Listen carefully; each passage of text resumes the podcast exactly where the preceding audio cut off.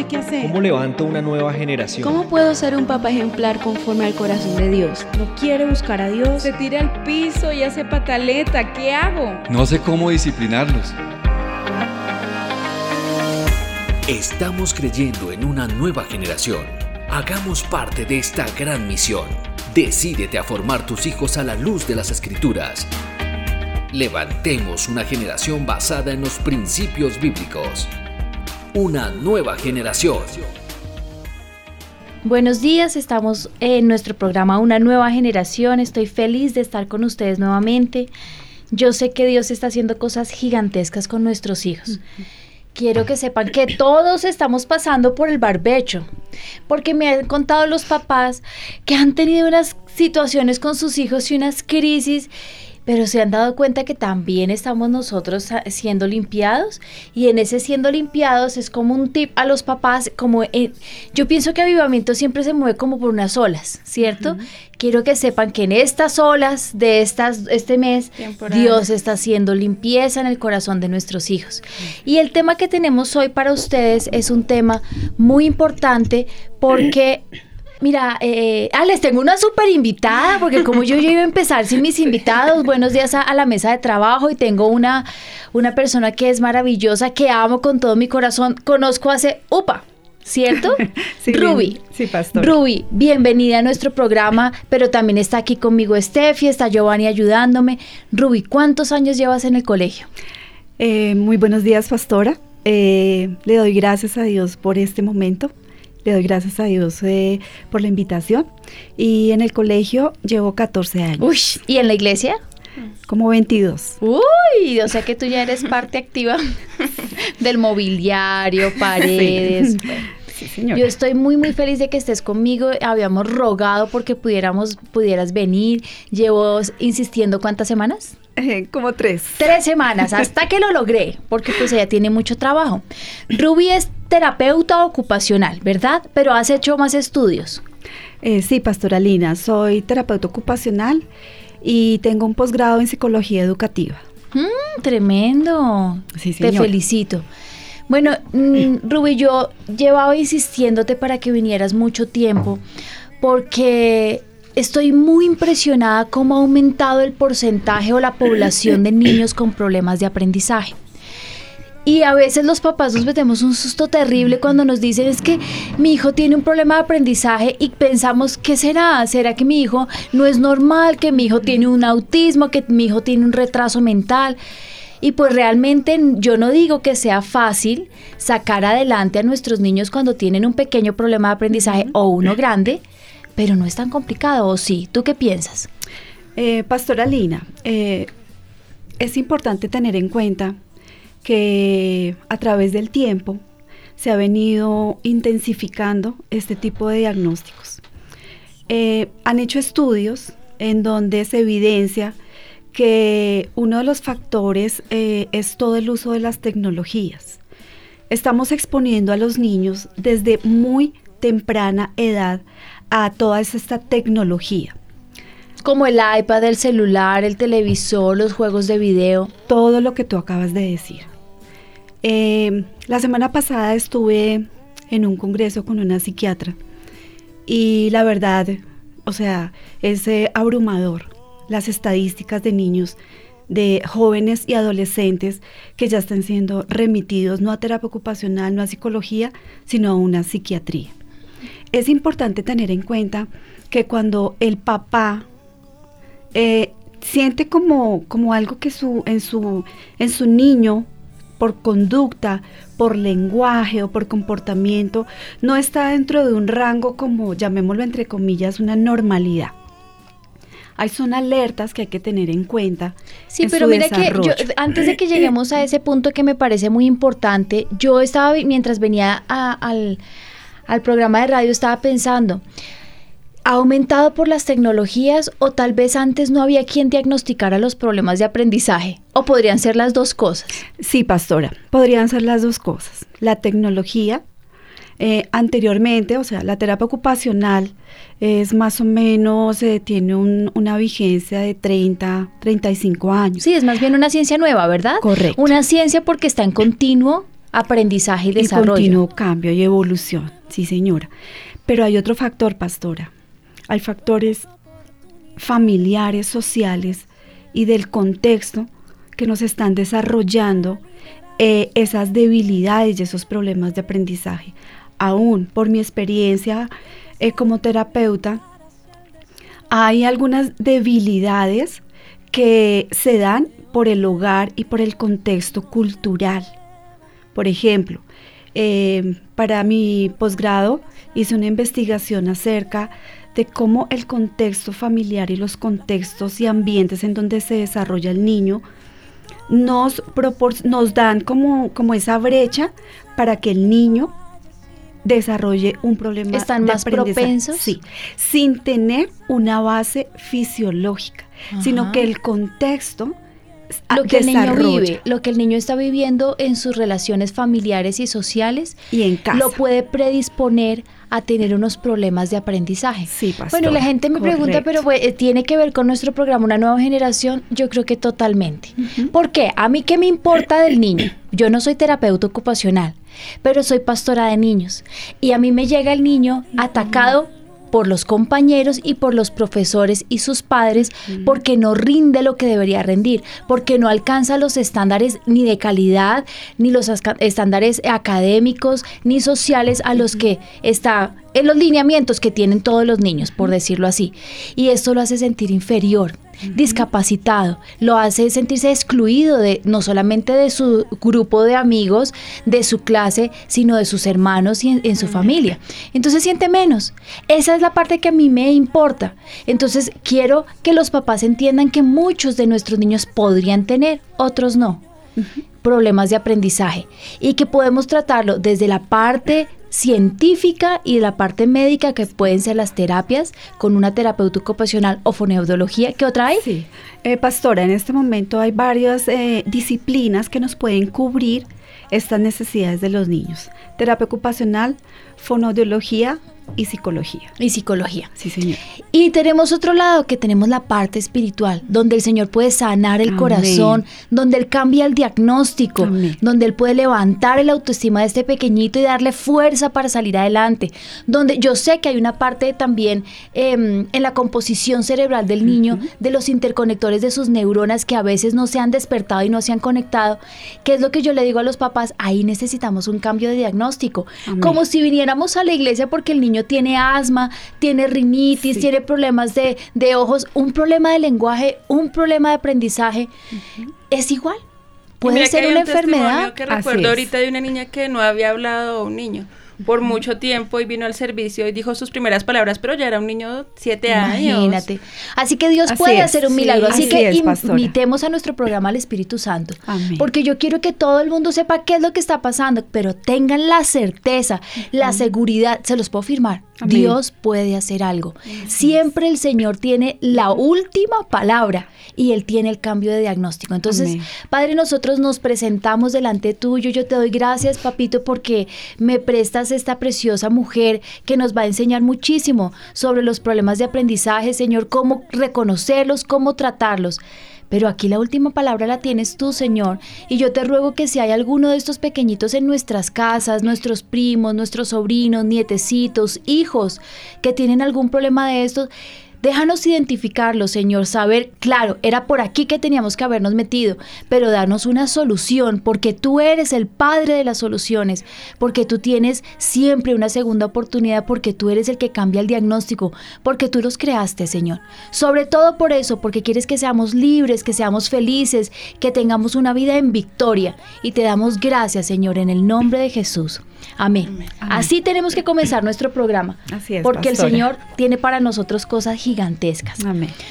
Bueno, tú me decías que esto es una ciencia que lleva muy pocos años, ¿verdad? Porque pues uno puede decir que la ciencia y la medicina llevan muchísimos años. Pero también quiero decirte esto que me impactó esta mañana. Dice el Señor en Filipenses 4:9. El Señor dice, yo te instruiré, yo te mostraré el camino que debes seguir, yo te daré consejo y velaré por ti. ¿Sabes que hay muchos papás que dicen, mi hijo no rinde en el colegio, mi hijo no da con lo que tiene que dar, lo molestan, lo humillan, se burlan de él porque no puede hablar bien, porque no, no transmite bien los fonemas, porque se traba, porque tararea, eh, porque no puede rendir eh, en sus cuadernos, porque es desordenado, porque se le pierde absolutamente todo, porque todo lo olvida. Yo les digo, el Señor está con ellos y nos va a dar la sabiduría y la llave, la clave para salir adelante. Por eso pastora. hoy el Señor nos regaló esta mujer preciosa para que nos enseñe cómo salir. ¿Qué podemos hacer? ¿Qué es un problema de aprendizaje, Rubí? Bueno, pastora, eh, eh, el problema de aprendizaje, eh, si nos vamos eh, al DSM-5, que es la, la última versión, el DSM-5 es un manual diagnóstico y estadístico para trastornos mentales, ¿sí? Podemos diferenciar entre de, problema, dificultad, pero el DSM-5 actualmente lo etiquetó como trastorno específico de aprendizaje, que nos da una similitud, pero entonces este nuevo manual nos cambió el nombre para tener una categoría Sabes más que, que además a uno le dicen, no es que su hijo tiene DM5 o DH1, o o uno, a uno le suena como, ay Dios mío, Sí, y eso no. con que se come y con que lo voy a curar, y eso suena como a VIH, como a... Sí. ¿Sí, o no? Porque es que Sí. también eh, no le dicen a uno con, No ternura, ¿no? sí. Sí, lo que pasa es que el, el DSM-5 es un manual estadístico eh, en donde se recogen todas, todas las enfermedades de tipo mental. La última actualización es esa y los problemas o dificultades o trastornos se, eh, eh, se etiquetaron como trastorno específico de aprendizaje. Bueno, ¿Listo? De ahí vamos a partir. Entonces, el trastorno específico eh, de aprendizaje se refiere a un, termo ge- un término genérico que, que tiene bas- ba- diferentes grupos heterogéneos de trastorno. Sí. ¿Qué tenemos que tener en cuenta? Las manifestaciones en nuestros niños, aún también en adultos, por algunas dificultades significativas en la adquisición, el uso y la capacidad para, estén atentos, para hablar, leer, escuchar, razonar, escribir y está incluido toda la parte matemática, lo que es pensamiento lógico matemático y razonamiento lógico. Sí. Esas son, digamos, las, así, los aspectos importantes que vamos a trabajar con los trastornos eh, de aprendizaje, dificultades de aprendizaje. Eso es lo que vamos a tener como en cuenta para empezar a detectar un problema de aprendizaje en un niño o en una ¿Tú persona. sabías que los problemas de aprendizaje afectan a uno de cada 10 niños en edad escolar? Estos problemas pueden ser detectados a partir de los 5 años de edad. Y yo le digo a los papás que tienen un solo niño, no se preocupen cuando les digan eso, porque como uno no ha tenido nunca hijos, uno no sabe cuáles son los procesos de desarrollo ni las dimensiones del desarrollo de cada niño. O sea, no saben que gatea de la tal a tal edad, que camina de tal a tal edad, porque hasta ahora están aprendiendo. Cuando uno tiene más de uno como, como yo, que me he especializado en niños, tengo cuatro.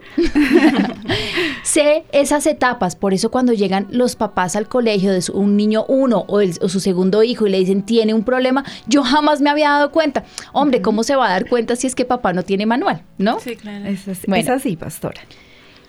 Tú me estás diciendo que es un problema de aprendizaje. Los problemas de aprendizaje afectan la manera en la que una persona entiende, recuerda y responde cualquier información nueva. Estabas hablando de la parte del lenguaje, cómo adquiere el lenguaje, cómo lo responde. Entonces yo puedo decir, un niño tiene un problema de, de- de lenguaje cuando a los cuatro años todavía no puede pronunciar algunas letras, algunos fonemas. ¿Cómo? Sí, pastora. Entonces ahí vamos a hablar de una inmadurez en el desarrollo de su lenguaje.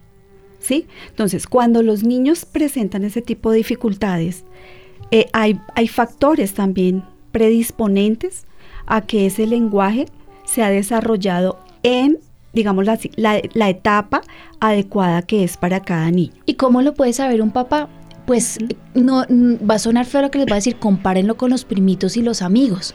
Escuchen hablar a los otros niños y digan, mi hijo está hablando de la misma forma Sí. o no está hablando. O porque a veces también es por muy consentidos. Sí, otros- sí, otros ya quiero importante, eso es importante. Allá quiero llegar. Eh, cuando yo te comenté acerca de que hay algunos factores externos que nos hacen una predisposición, eh, el primer núcleo es la familia y son los papás, ¿sí? Eh, hay muchas mamás que detienen ese proceso por la comodidad del niño, entonces es el niño que solamente les muestra un objeto y hace algún sonido gutural. Ah, ah, entonces la mam- el niño señala el objeto. Inmediatamente la mamá, ah, quieres la pelota y le da la pelota. Entonces ahí no estamos forzando un desarrollo del lenguaje. Ahí es cuando yo te decía que ese factor externo es... Influye. Sí, total. Cuando las mamás cometen el, el error de hablarles a los niños a media lengua.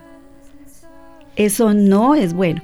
Una manera es un sentido, el sentido de hablar con amor, con ternura, pero al niño hay que hablarle claro. Y así es, mira que yo lo estoy viviendo con Ezequiel.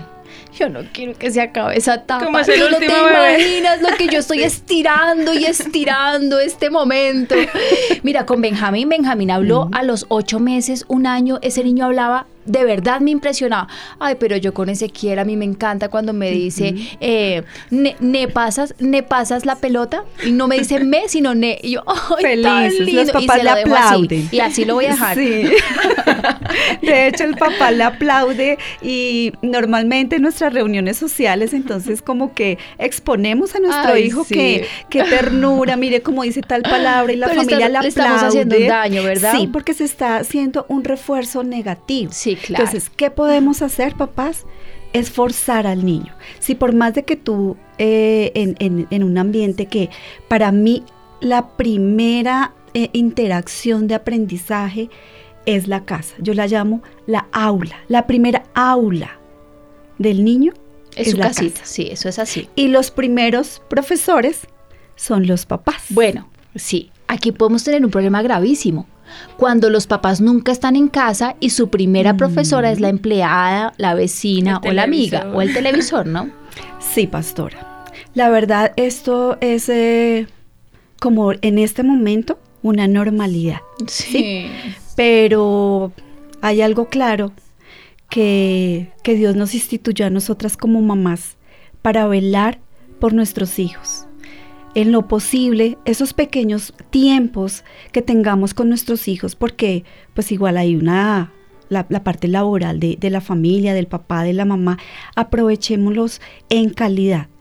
Eso es, mucha, es una frase como un chicle, ¿no? Entonces, no, la calidad sí, pero también es la cantidad y lo que nosotros podemos estar Sí, todo es- el tiempo. Nosotros somos abanderadas de- en este programa. En Así este es. programa, y yo soy una abanderada que no es la calidad. Yo no le puedo dar a mi hijo dos Ujú. segundos de calidad No. y 20 24 horas y no sé cuántos Sí. minutos De sin, ausencia. sin- de ausencia. No, señores, eso no es así, No. es mentira.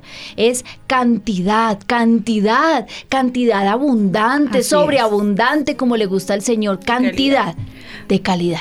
Pastora, y en eso quiero yo darles algunas recomendaciones a los papás, sobre todo a los papás eh, desde los eh, cero meses hasta más o menos los siete, son los siete años que estamos hablando de la etapa de la primera infancia. Ahí es donde desarrollamos todas las habilidades en nuestros hijos, las habilidades emocionales, que para mí, pastora, soy abanderada de la parte emocional de los niños. Sí, súper importante. Un niño emocionalmente equilibrado es un niño que nos va a aprender. Y la, y la parte emocional nos va a, jal- a jalonar los procesos de aprendizaje. Mira lo importante que estás diciendo. Puede que mi hijo tenga un problema de aprendizaje, pero si yo emocionalmente lo tengo sano, Seguro. yo lo puedo y seguro lo puedo Autónomo. sacar, sacar.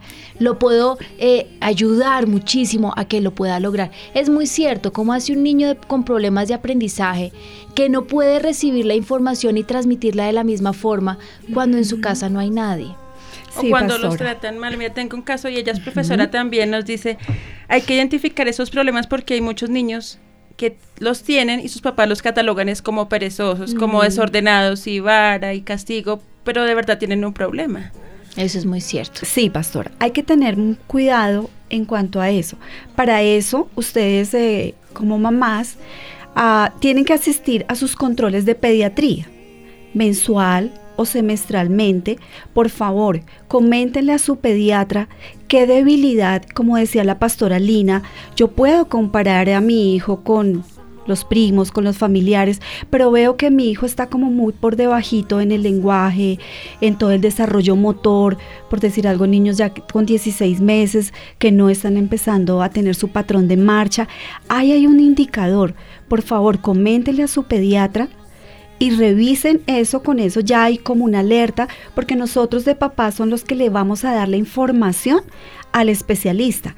Él simplemente hace un chequeo de rutina, pero si no nosotros no le damos la información, él se queda con el chequeo de Sí, rutina. y de igual forma, pues los niños entran en el colegio o en el jardín alrededor de los tres años. Así Y es. de los cero a los tres años hay cosas que yo puedo ir avanzando, que puedo ver mi hijo no está gateando y ya tiene un año. Mi hijo no caminó y tiene más de un año, o mi hijo lleva más de nueve meses y no se quiere sentar. Ahí hay cosas que podemos ver que están fallando, ¿no?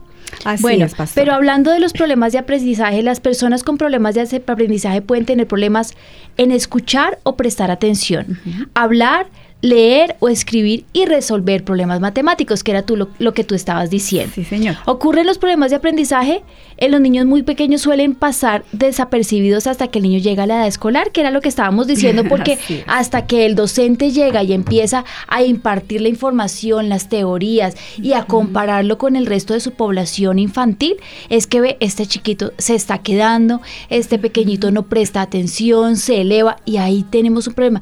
¿Qué es? ¿Qué pasa cuando mi hijo todo el tiempo está en el aire? Cuando se eleva, cuando no logra poner atención, cuando quiere jugar todo el tiempo, cuando no se puede quedar quieto. ¿Qué es esto? Ok, pastora, tú lo acabas de decir.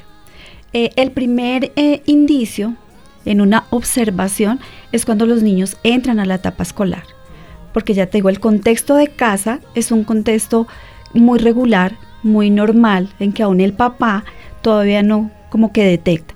Pero cuando el niño entra al ámbito escolar es cuando empieza a realizar o no realizar algún tipo de comportamientos que no está dentro de un percentil y dentro, dentro de un estándar, entre comillas, de normalidad. ¿Listo? Entonces, ¿qué pasa? El docente va a empezar a, a tener un tipo de observación eh, más específica con algún niño que llama la atención, pastora. ¿sí? Es el niño que de pronto a los tres o cuatro años le cuesta estarse cinco minutos en una actividad. Entonces el niño que hace se para, se sienta, se mete debajo de la mesa, juega, hace actividades totalmente diferentes. Ahí es cuando empezamos a tener un indicador para decir, ahí está pasando algo.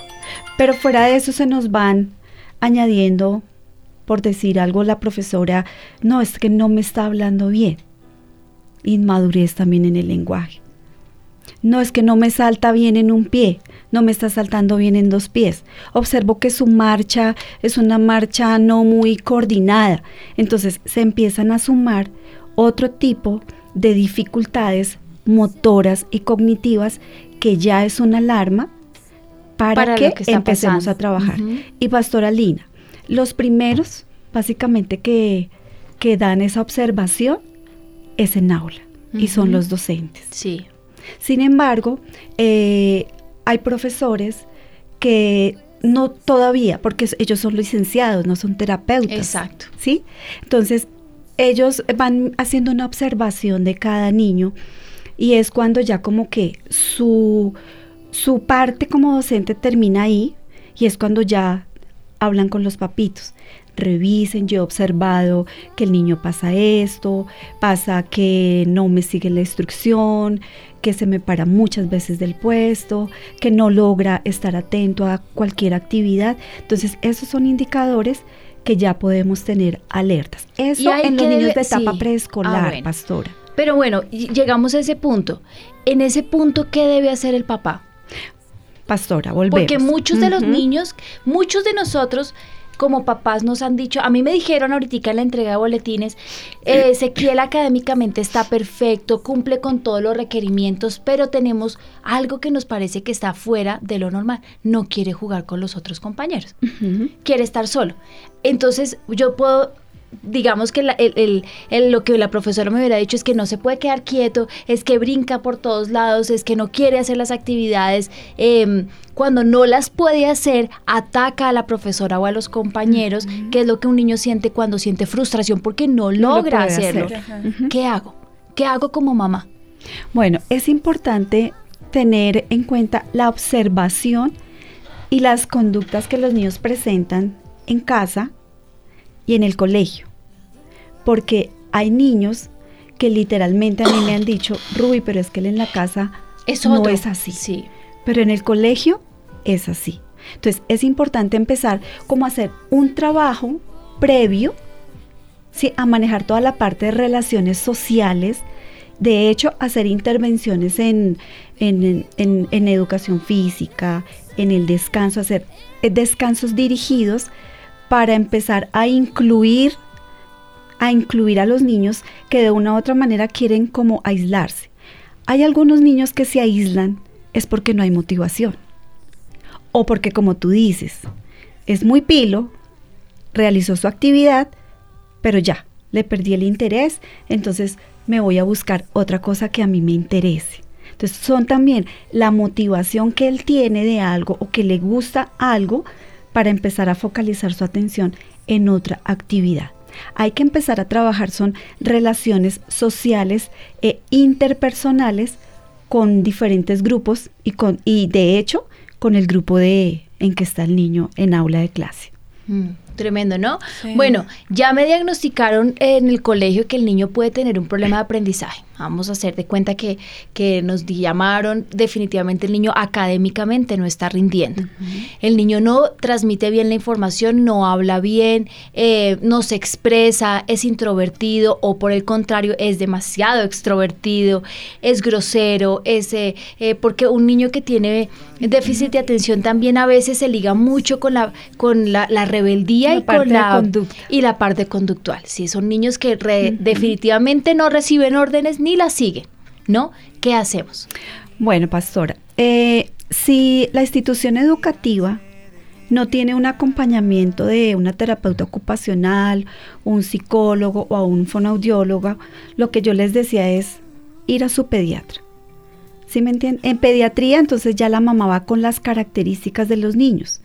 Y el pediatra es el que ya hace la remisión para fonoaudiología, para terapia ocupacional o para neuropediatría, si ya el, el, pediatra ve algo que es más profundo a nivel neurológico. Pero si la institución educativa tiene al profesional, el profesional él es el que le, le, va a dar a direccionar. Y ahora muchísimos colegios eh, tienen eh, el profesional en terapia ocupacional y en fonoideología para tratar los niños, ¿verdad? Gracias al Señor, nuestro colegio sí, lo tiene. Pastora, eh, inclusive creo que ya a nivel legal debe de haber un profesional que cubra esa área que no es, eh, que no es educativa para que la institución educativa tenga ese apoyo para los niños porque la verdad, sí, cuando hay esa orientación del profesional, da estrategias a los docentes, da trabajo para, para casa, para los papás. De hecho, pastora, eh, yo siempre he dicho eh, que a los primeros que tenemos que educar es a los papás darles herramientas y darles estrategias de cosas que probablemente ellos no saben cómo hacerlo. Sí, Pero para eso estamos en la parte interdisciplinar estos profesionales que podemos aportar, apoyar con la ayuda del Señor. Eso sí es verdad. Y me encantan los que se, se, se disponen para trabajar por los niños que tienen problemas de aprendizaje, porque hay tantos. Tenemos una llamada, Giovanni, cuéntanos quién es. ¿Aló? ¿Aló? ¿Aló? ¿Con quién hablo? Con Inge Rincón. ¿Cómo estás? Bienvenida a nuestro programa. ¿En qué podemos ayudarte? Eh, bueno, pastora, lo que pasa es que Eh, mi hijo está diagnosticado con TDA, él tiene problemas de aprendizaje, es totalmente desconcentrado, no rinde en clase, pierde sus evaluaciones eh, y yo no sé cómo ayudarlo, o sea, ya yo lo he llevado a psiquiatría infantil, em, lo he llevado a psicología, neuropsicología, neuropediatría, bueno, ya he estado, eh, como ustedes dicen que uno tiene que ser diligente, pues yo he sido diligente, em, he ayunado con él, eh, bueno, hemos hecho muchas cosas. Él se resiste a la disciplina cuando no, cuando no, obviamente cuando no rinde en clase, cuando no pierde todas sus evaluaciones. Entonces, pues la verdad es muy frustrante porque no sé cómo ayudarlo. O sea, yo sé que Dios puede ¿Y hacer. cuántos muchas años tiene cosas. tu niño? Ocho años. Ocho años. Bueno, Yo le he llevado consejería. eh, bueno, he estado clamando por su sanidad, eh, por todo, porque pues yo sé que Dios puede hacer algo con él, pero no sé cómo ayudarlo. bueno, Inger, Sí. te dejo aquí con la terapeuta y luego yo te digo lo que pienso como pastora. Bueno, lo que tú estás haciendo, lo estás haciendo muy bien. Es importante buscar el apoyo de todo el grupo del grupo interdisciplinario para que podamos ayudar a, a tu hijo. Y antes de cualquier cosa, yo quiero decirte algo. El diagnóstico de tu hijo, tú lo vas a ver en victoria y bendición porque el Señor va a cambiar ese diagnóstico. Sí, yo también creo lo Créelo, créelo porque yo desde mi profesión he sido testiga, pastora, cómo el Señor hace cambios de diagnósticos con nuestros niños. Sigue creyendo, sigue trabajando con los profesionales y sé que vas a ver buenos Y resultados. mira que ella lo está haciendo todo, porque Todo, ella ha llevado a su niño a las terapias, ella ha estado consciente y me gusta mucho, ella ha ayunado, ella ha orado, me imagino ha hecho votos en el altar por su niño. Bueno, a mí me parece que estás haciendo todo lo que debes hacer y lo único que me queda por decirte es lo mismo que dice Ruby. Dios es el que tiene la Amén. última palabra. ¿Sabes qué me impresiona de esto? Niños, niños con estos problemas de aprendizaje eh, son niños que son muy grandes en la vida. Muy grandes. Así es, Porque pastora. son muy inteligentes, son niños que salen adelante y conquistan grandes cosas. Lo que pasa es que a veces nos ponemos, como me decía mi mamá cuando yo tengo problemas, te pones como la gallinita y picoteas y picoteas el maicito y no te levantas la, no levantas la cabeza y ves como las águilas. Amén. Y es a lo que yo llamo a esta mamá. Estás viendo el problema, has hecho lo que tienes que hacer y esa, eso es para aplaudirla. Amén. Porque lo que está haciendo está muy bien, pero en este momento necesitamos que tú levantes la mirada y le digas, Señor, dependo 100% de ti, tráelo a la iglesia en el momento de los milagros, pásalo para que oren por él, estás haciéndolo y lo estás haciendo bien. Yo te puedo decir, el Señor está contigo. Él es tu pa- el papá de tu hijo, Él es el que lo va a sacar adelante, Él es el que tiene la última palabra. Y no te preocupes, descansa en el Señor, porque a veces cuando hacemos absolutamente todo y no Lo vemos. lo vemos, es porque el Señor está probando nuestro tiempo. Quiero dar un aporte Sí, dime, dime, importante, dime. pastora. Con estos niños, ellos necesitan mucha seguridad de parte del entorno en que ellos están eh, desarrollándose. Y sobre todo es esa seguridad, ese amor que nosotros como papás Les proporcionamos. les proporcionamos. Yo Por pienso que eso favor. es importante. Y con eso quiero cerrar el programa, pero todavía no. Tienes toda la razón. Tenemos otra llamada que no quiero que se me Sí, corte dale. y luego va Steffi. Dale, Giovanni. Buenos días. Sí, buenos días, ¿Con quién hablo?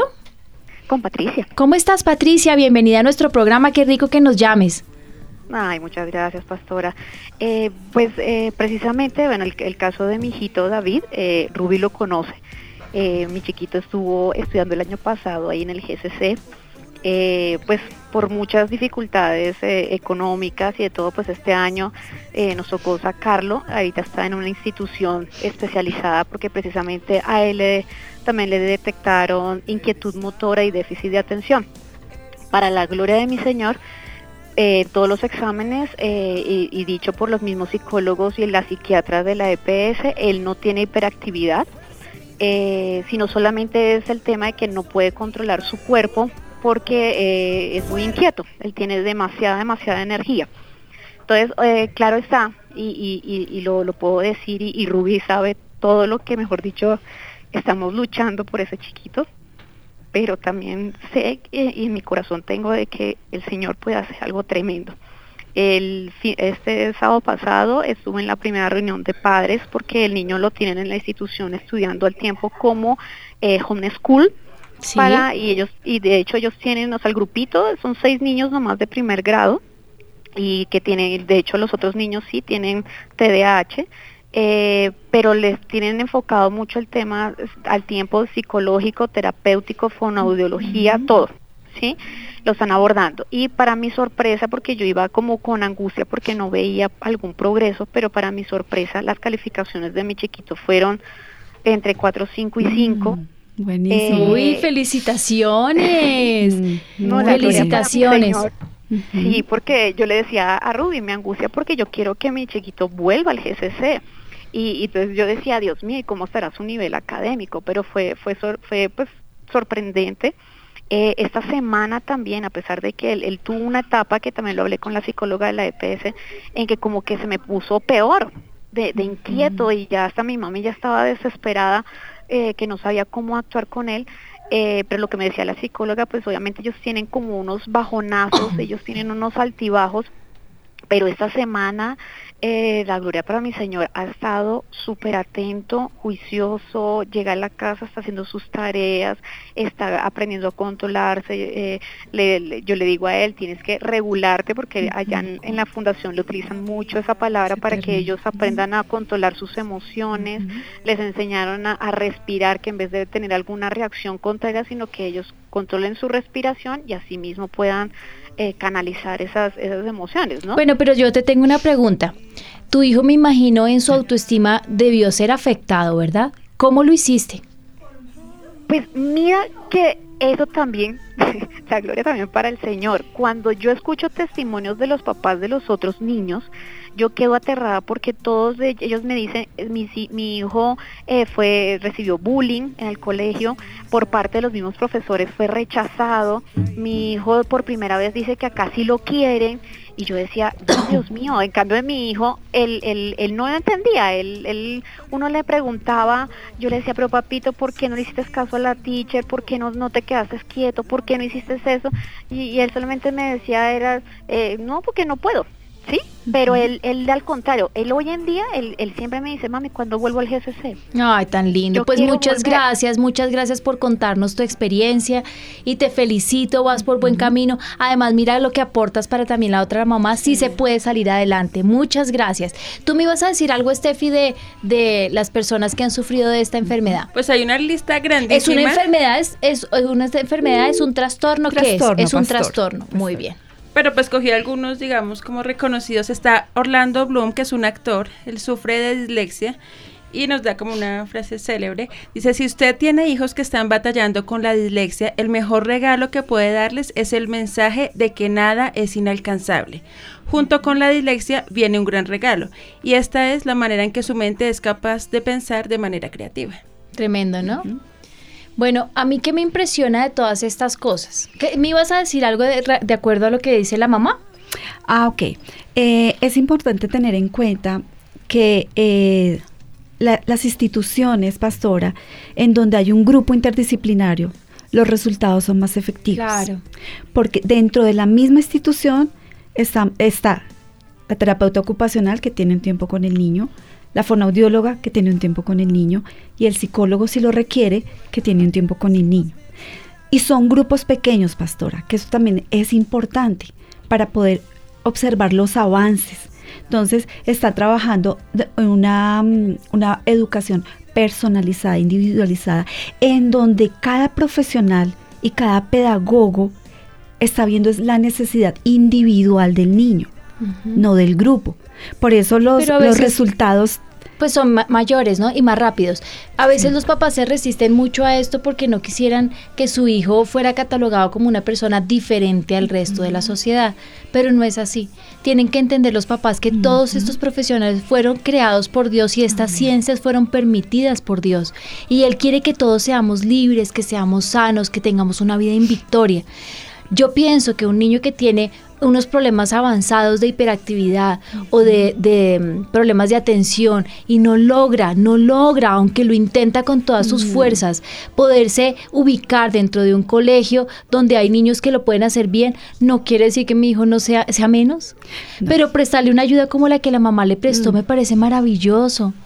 Imagínate, va a salir de ahí, va a lograr superar todas las dificultades que tenía y seguramente puede entrar a GCC, Así pero no va a tener la angustia de no rendir, de no lograr las metas de la institución.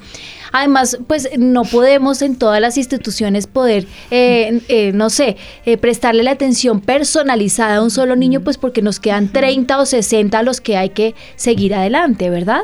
Así es, pastora. Es importante tener en cuenta que aún los docentes, los docentes pueden eh, ellos aportar también el granito de arena para aquellos niños que tienen esa necesidad específica de cada uno. Es importante que los docentes, pastora, estén actualizados.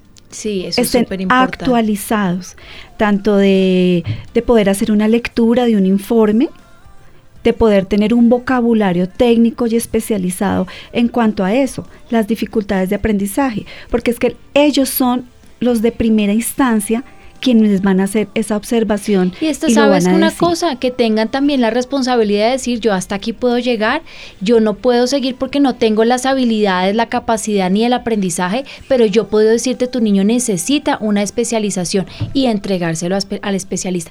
Muchas veces, el, porque yo soy pedagoga, uno cree que se las sabe todas y no se las sabe todas No. y le podemos hacer daño a los niños. pero también es esa parte que ellas también conozcan y hay algunas estrategias que las pueden hacer como, como licenciadas, como pedagogas que están avaladas para hacer ese tipo de estrategias en aula.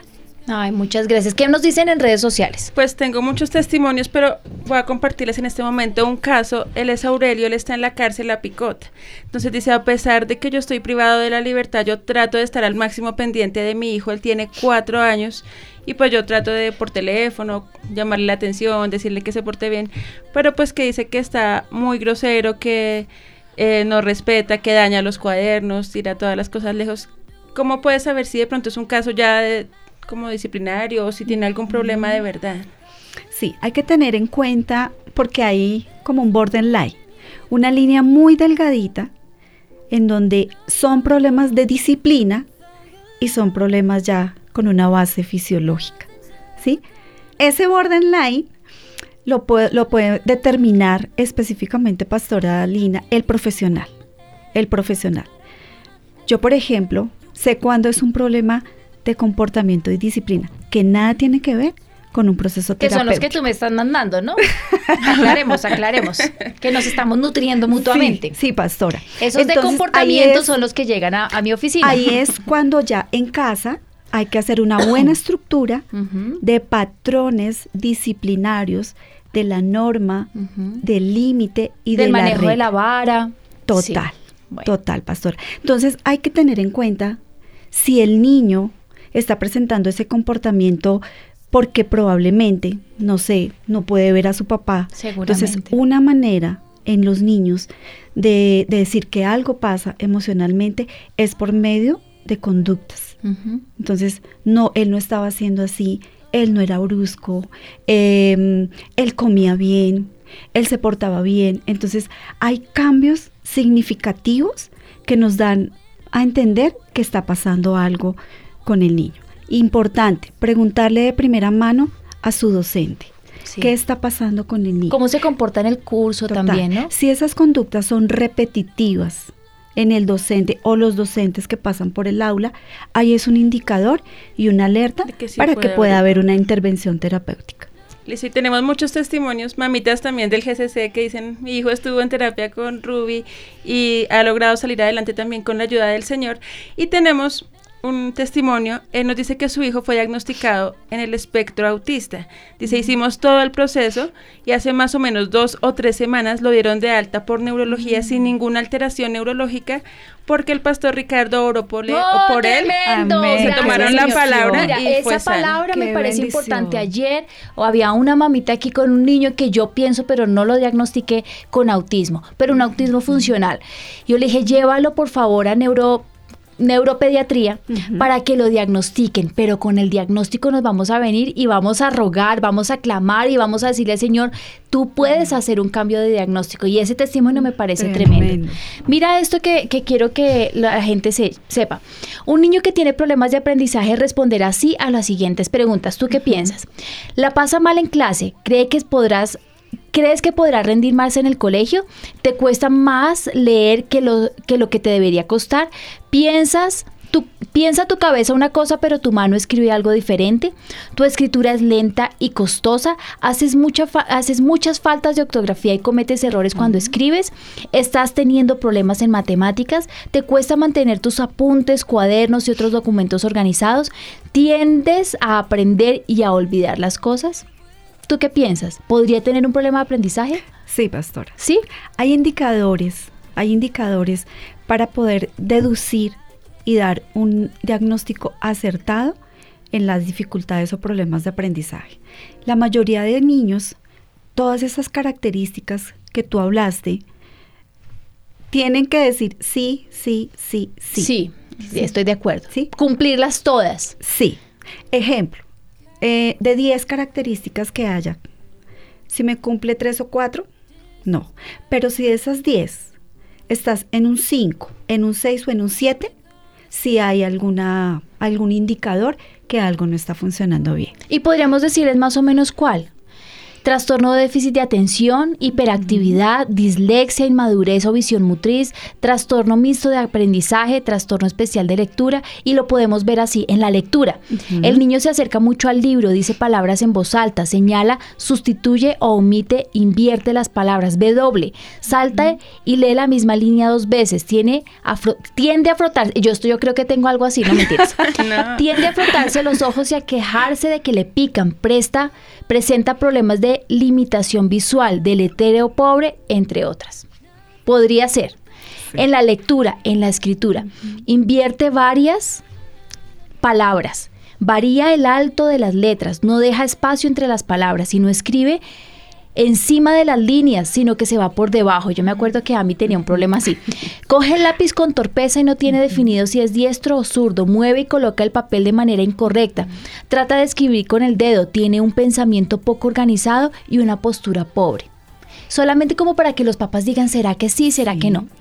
En lo auditivo y en lo verbal, el niño presta presenta apatía, resfriado, alergia, asma con frecuencia, pronuncia mal las palabras, respira por la boca, se queja de problemas de oídos, se siente mareado, se queda en blanco cuando se le habla, habla alto.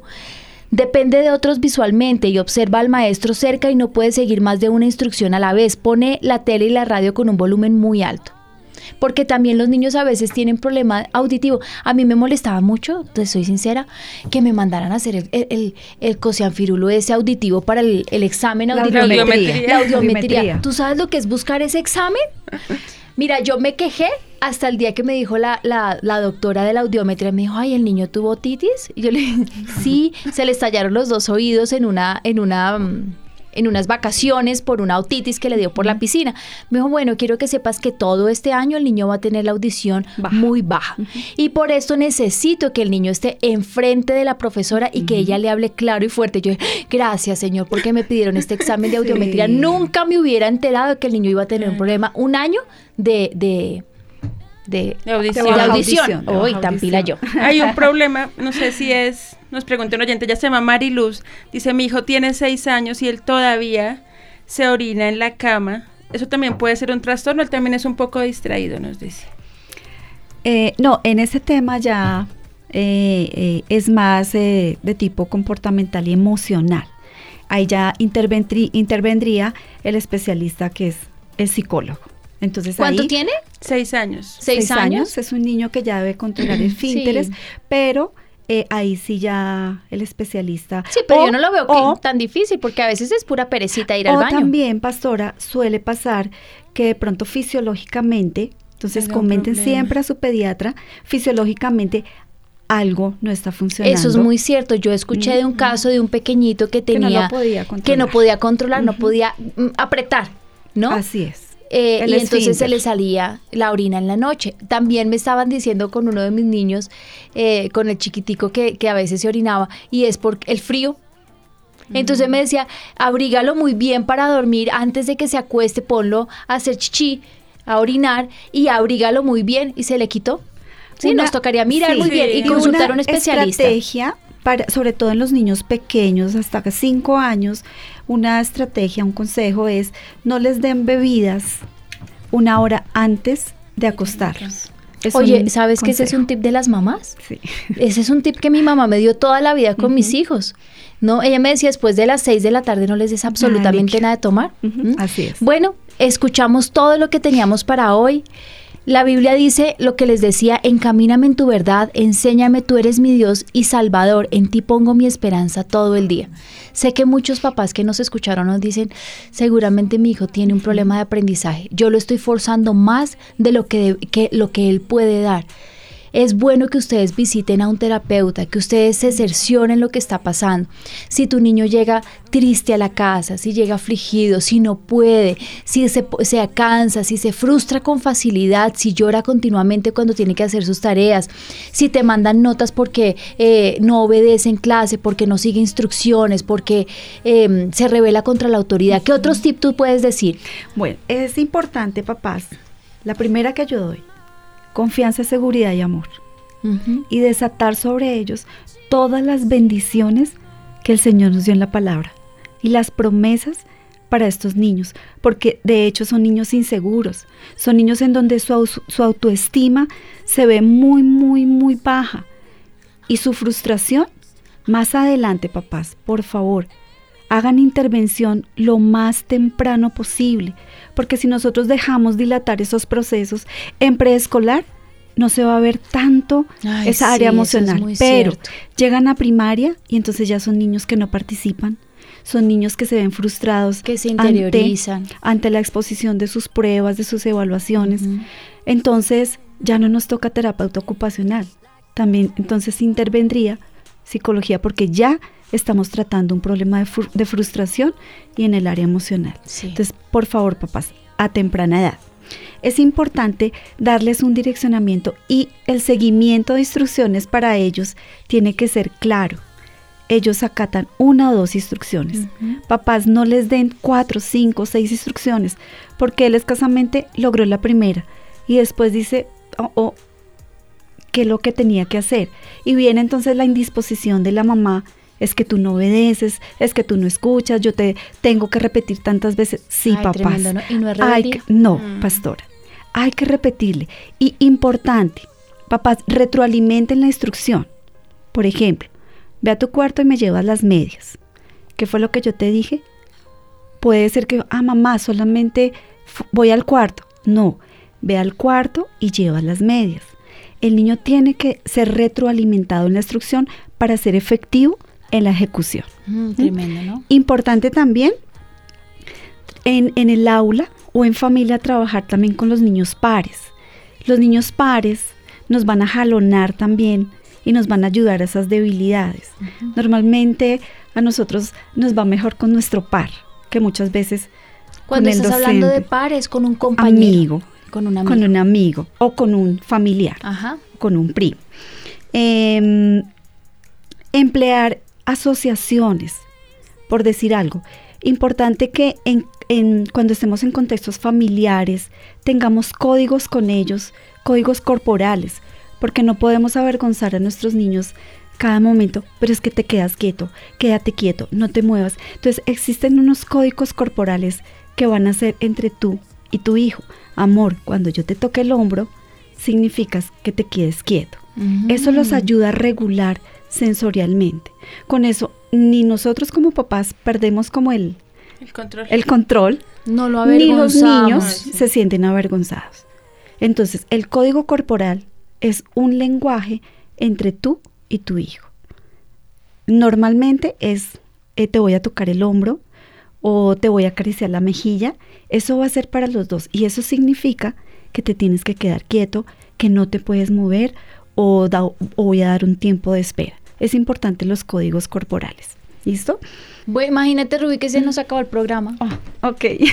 Una preguntita, solo una. Dicen, ¿esos niños se pueden disciplinar? Porque hasta cuando como que hay un límite que sí es por eso y cuando sí se están portando mal. Totalmente se tienen que disciplinar. Sí, pastora, estoy de acuerdo. Totalmente, porque los No papás piensan opción. que como No. tiene No un problema de atención, No. entonces no lo voy a dañar, no. No. Por el No. contrario, la misma forma como se disciplina a un niño que tiene una atención perfecta, se hace con un niño que tiene una atención dispersa. Estoy Es de acuerdo. misma. Ruby, tú no quisieras venir nuevamente a nuestro programa. Pastora, con mucho gusto. Sí, mira las, los faltantes Mm, que tenemos, porque es que me da mucho pesar que los papás luchen solitos. Yo le doy gracias a los papás que nos escucharon y vamos a orar. Y les voy a dejar por redes sociales cuando tenemos una nueva intervención de nuestra especialista en problemas de aprendizaje. ¿Y qué más? Psicóloga educativa. Imagínate. Bueno, vamos a orar. Padre, nosotros te damos gracias porque tú eres misericordioso, Señor. Porque además nos prestas todas las herramientas necesarias para sacar nuestros niños adelante. Yo te ruego en el nombre de Jesús que nos muestres y que nos dejes pasar más tiempo con nuestros niños para conocerlos, para ver que hay algún problema, para que podamos reforzar lo que les hace falta, Señor, en lo que están faltantes, en el nombre de Jesús. Yo te ruego, Señor, que tú nos permitas sacar a nuestros niños en victoria, porque tú quieres que ellos sean victoriosos, porque tú viniste a sanar, a liberar, porque tú viniste a levantarlos, Señor. Yo te doy gracias por Ruby, bendícela, dale más sabiduría de la que aún tiene para que ella pueda ayudar a muchos niños que necesitan de su apoyo y de su sabiduría. Te doy gracias por este programa en el nombre de Jesús. Amén. Amén. Mis hijos no me obedecen, ya no sé qué hacer. ¿Cómo levanto una nueva generación? ¿Cómo puedo ser un papá ejemplar conforme al corazón de Dios? No quiere buscar a Dios. Se tira al piso y hace pataleta, ¿qué hago? No sé cómo disciplinarlos. Estamos creyendo en una nueva generación. Hagamos parte de esta gran misión. Decídete a formar tus hijos a la luz de las escrituras. Levantemos una generación basada en los principios bíblicos. Una nueva generación.